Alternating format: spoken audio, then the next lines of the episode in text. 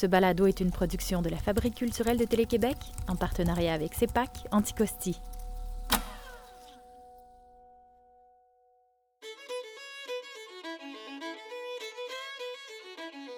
Il y, a, une anecdote qui m'intéresse beaucoup, ben, que je trouvais le fun, c'est la, poste en hiver.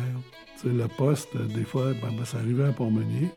Le gardien de fort de Pointe-Ouest partait avec un pack-sac, avec tout, tout, le poste, puis il envoyait un message par télégraphe à Pointe-Nord. Souvent, ben, il arrivait à Pointe-Nord, là, il donnait la poste au gardien de fort de Pointe-Nord, puis tu peux imaginer, ça fait quatre mois que tu n'as pas vu personne, là, en plein hiver. Puis ça allait que les gens se rencontraient, ils se donnaient la poste, puis ils se regardaient, puis ils disaient Ben c'est ça. puis ils viraient de bord, puis ils partaient. Je m'appelle John Pinault. Euh, je suis un, passionné du J'oublie de la petite histoire.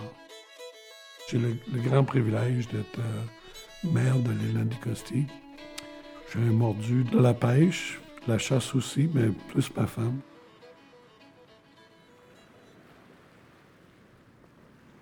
La première place que j'ai habité, c'était les maisons de la Pointe-Ouest. La, municipalité nous avait loué pour l'été et automne pendant deux, trois ans de fil. Fait que euh, j'en ai profité pour faire beaucoup de plongées dans ce coin-là. J'ai eu euh, l'extrême bonne fortune d'avoir euh, un ami euh, extraordinaire qui qu'on a, on a fait de la plongée ensemble pendant des années. Un monsieur qui s'appelait Walter Zacherchuk. Puis Walter était un plongeur avant qu'il y ait des plongeurs. Walter, quand il a commencé à plonger, son compresseur, là, c'était deux grandes cannes de jus de tomate qui avaient patenté un truc, puis sa femme pompait pendant que lui plongeait. Imaginez, on va loin, là. Puis euh, c'était quelqu'un qui était passionné par l'archéologie sous-marine, puis on, a, on, a, plongé beaucoup de sites. Euh, il y a des sites absolument magnifiques où ce qu'on retrouve euh, non simplement de l'histoire, mais on trouve un contact avec la faune, faune marine qui est totalement unique.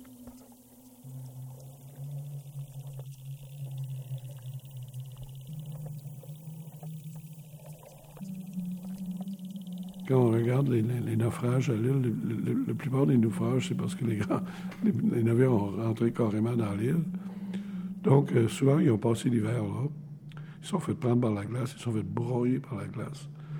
Fait que, à moins de faire du, plongée profonde, on trouve très peu d'épaves intactes à, à, petite eau, là, tu sais. Mais on trouve des vestiges. On trouve énormément de vestiges. Les naufrages. Je me rappelle pas du nom maintenant, mais tu sais, c'est dans le 450, 460, bien connu. Il y en a une tonne qui, tu sais, avant le régime français, on, ne sait vraiment pas.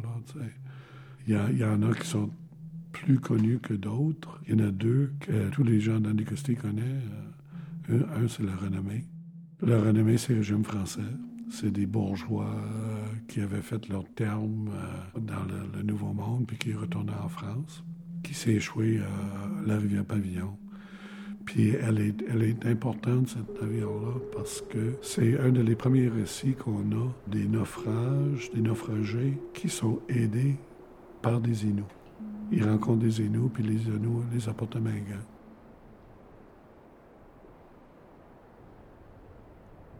Souvent, il y a des bateaux qu'on pense qui sont des naufrages, mais évidemment, les assurances, c'est vieux comme le monde aussi. Hein? Je pense qu'il y a eu la prostitution, puis après ça, les assurances. Fait que les gens allaient chercher les assurances, mais les assurances le revendaient. Souvent, des gens trouvaient une façon de le renflouer. C'est le cas de la dernière grande épave qu'il y a eu euh, ici, là, qui était le Orinoco, qui est devenu le Dégagné Thalassa. C'était un cargo euh, qui transportait de l'asphalte, qui s'est échoué ici. Puis c'est Dégagné qui a réussi à le, renflouer puis le, remettre dans leur flotte. Mais à l'époque, ça se faisait aussi. Fait que souvent, des gens cherchent pour une épave qui n'existe pas.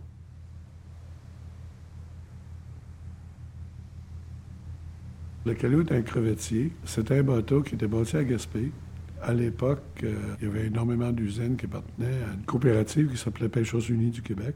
Puis Pêcheurs Unis avait un, chantier à Gaspé, un grand chantier. Puis même quand moi j'étais étudiant, je m'ai toujours intéressé à la, construction navale. Puis quand j'étais au cégep, entre autres à Gaspé, euh, bien souvent, je séchais des cours pour aller au chantier euh, regarder la construction de ces bateaux-là qui étaient des 87 pieds en bois. C'était peut-être les derniers grands bateaux de bois qui sont bâtis au Québec là, pour la pêche. Puis le calou, c'était un chalutier, un crevettier, euh, chalutait la crevette. Puis il était de bonne heure au printemps. Il s'élevait un vent qui euh, apportait un énorme placard de glace. Puis le bateau était pris dedans. Il ne pouvait pas sortir, fait que la glace l'a carrément poussé à terre ici. Ils ont essayé de renflouer le bateau. Ils ont réussi à le renflouer, puis euh, les, gens qui faisaient le renflouement avaient euh, pris une entente avec un autre chalutier pour qu'il vienne le remarquer. Malheureusement, à cause d'une autre tempête, ce bateau-là n'a pas pu venir et ils n'ont pas pu tenir le bateau à flot. Fait qu'ils l'ont laissé revenir sur le récif. Ils ont sorti le moteur, les instruments de navigation, etc. Puis elle est, elle est là depuis ce temps-là.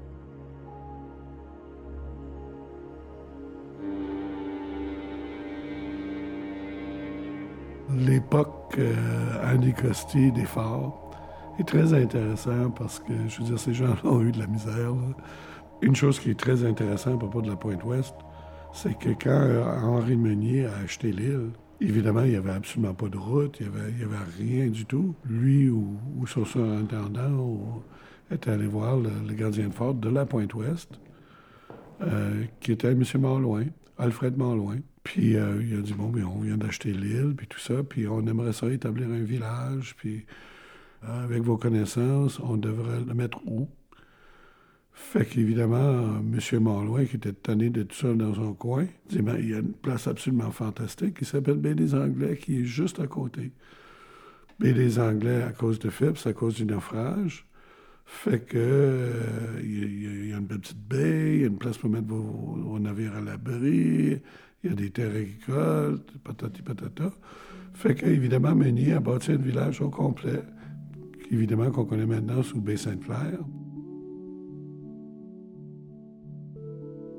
Une couple d'années plus tard, qu'on a, exploré l'île, puis tout ça, puis a trouvé le Bélis ici, qui s'est rendu compte que c'était le meilleur abri, évidemment, beaucoup de commerce qui se faisait, c'était avec la, Gaspésie, avec Rimouski, Montjoli. Fait qu'ils euh, ont déménagé le village au complet, mais c'est à cause d'Alfred Malouin. Puis les descendants d'Alfred Malouin sont encore ici.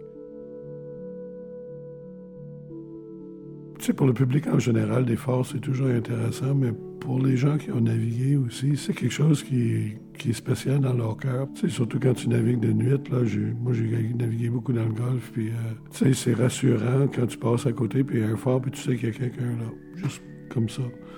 Puis ces gens-là ont rendu des services énormes à des naufragés. Euh, si ce n'était pas pour des gardiens de phare, il y a beaucoup plus de, monde qui sera mort dans les naufrages qu'il y a eu. Puis malheureusement, mais euh, sans consulter la population, sans... Euh, ils ont décrété que le phare de Pointe-Ouest était dangereux, qui, penchait un peu vers la mer.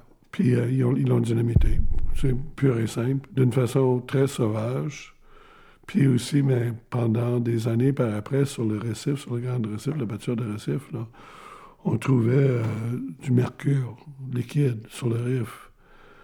Évidemment, ces phares-là avaient des lumières rotatives. Et les lumières rotatives tournaient sur un banc de mercure. Ils étaient assis sur un banc de mercure. Pour qu'il y ait de friction. Puis, ils n'ont même pas pris la peine de ramasser ça. C'est puis euh, après ça, il s'en allait détruire le fort de Pointe-Sud-Ouest, qui, est une qui, à mon avis, est encore beaucoup plus important. Puis c'est les gens de Bourmenier qui ont, l'ont empêché de, le faire.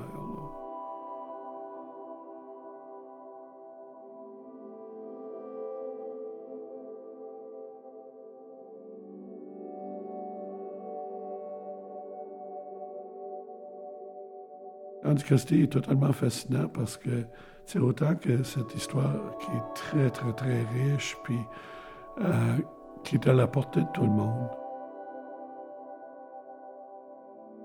Il y a tellement d'histoires ici, euh, ça prendrait des années et des années. Moi, ça fait 20 ans que je suis ici, que j'explore l'île. Euh, on va encore dans des endroits qu'on ne connaît pas, puis on, on, essaie d'apprendre l'histoire. Puis, c'est extrêmement riche puis intéressant. Anticosti, ben c'est une page blanche.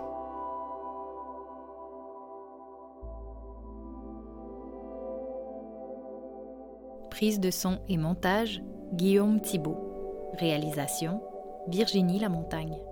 Technicien en production régionale, Michel No. Grand merci à Sébastien de Nobilé et à tous les anticostiens de cœur. Pour découvrir toute la série Anticosti et ses histoires, abonnez-vous à la plateforme Balado de votre choix.